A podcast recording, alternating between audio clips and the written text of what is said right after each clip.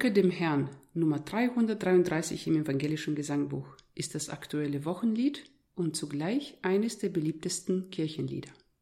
Aber warum ist Danke dem Herrn eigentlich so populär? Was unterscheidet dieses Lied von vielen anderen Kirchenliedern? Mein Name ist Olga Tschumikova, ich bin Kantorin der evangelisch-lutherischen Kirchengemeinde in Sittensen und möchte gemeinsam mit Ihnen, liebe Zuhörerinnen und Zuhörer, das Lied Danket dem Herrn näher betrachten. Bedanken möchte ich mich bei den Bläserinnen und Bläser des Posaunenchores, die das Lied in den Jahren der Covid-19-Pandemie eingespielt haben und uns die Aufnahme freundlicherweise zur Verfügung stellen.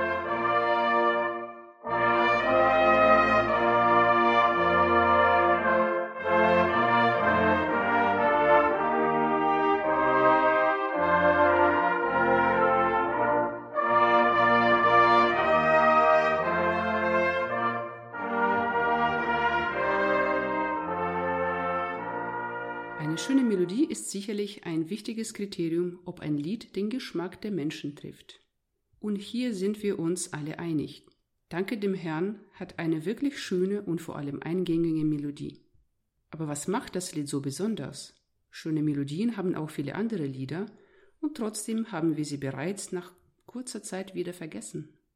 Danke dem Herrn ist vor mehr als 200 Jahren entstanden und hat zwei besondere Kennzeichen, die es zu einem echten Unikat im evangelischen Gesangbuch machen. Ist es Ihnen schon mal aufgefallen? Der Text von Dankend dem Herrn kommt ohne Reime aus. Die häufigen Zeilenwiederholungen kann man kaum als echtes Reimen betrachten. Das ist ungewöhnlich. Kaum ein Liedtext verzichtet auf dieses Mittel, weil sich ein reimender Text leichter memorieren lässt. Trotzdem ist bei Danken dem Herrn nicht nur die Melodie eingängig, sondern ebenso der Text. Das hängt wohl mit einer zweiten Besonderheit zusammen. Das Lied enthält zahlreiche Bibelzitate, man kann fast schon sagen, dass es nur aus Zitaten besteht. Der Autor bedient sich zahlreicher Psalmen, die einem aktiven Christen regelmäßig in Gottesdiensten, Hauskreisen oder der Literatur begegnen.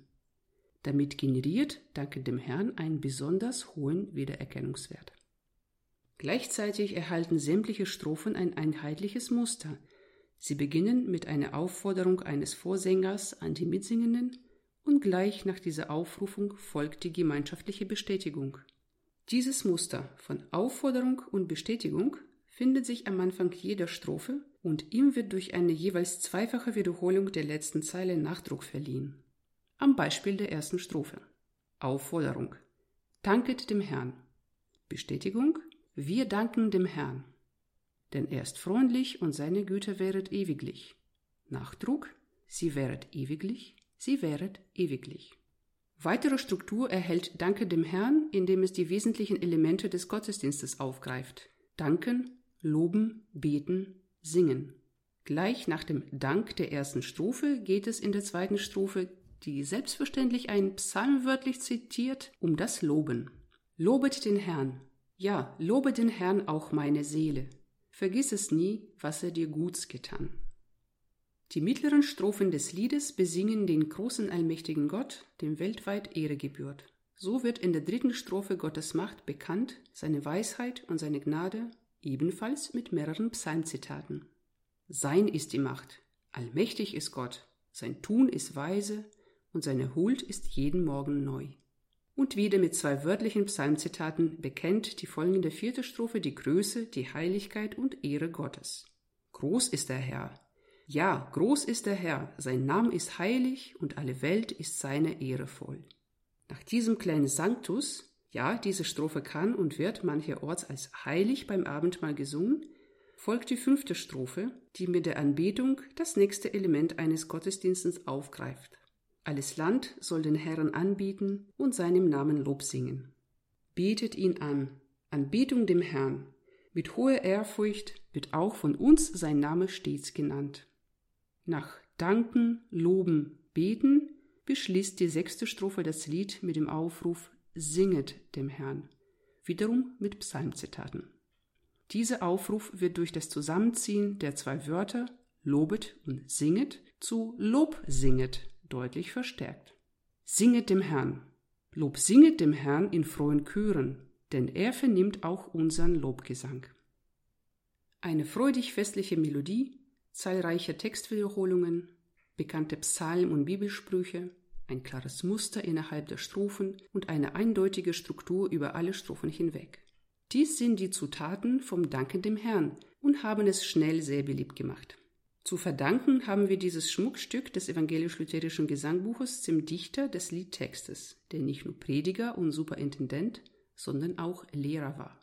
Karl Friedrich Wilhelm Herosé veröffentlichte viele pädagogische und theologische Schriften, Predigten und Gedichte und war als Organisator im Schulwesen sehr aktiv. Er lebte und wirkte lange Zeit in der kleinen preußischen Stadt Zülichau. Heute liegt die Stadt in Polen. Herosé fand Unterstützung im Musiklehrer Karl Friedrich Schulz, der im gleichen Ort aktiv war. Danket dem Herrn entstand also in Zusammenarbeit des Theologen mit einem Musikpädagogen. Dieses Lied, das einzige von Schulz und Herosé im evangelischen Gesangbuch, ähnelt mit seinen biblischen Einspielungen und zahlreichen Psalmzitaten selbst einem Lob- oder Dankpsalm. Danke dem Herrn wird zu vielen Gelegenheiten gesungen, auch die Verwendung der einzelnen Strophen als Tischgebet, Morgenlied oder Sanctus ist sehr beliebt und zeigt uns, Danke dem Herrn ist in der evangelischen Frömmigkeitsgeschichte bestens und dauerhaft verankert.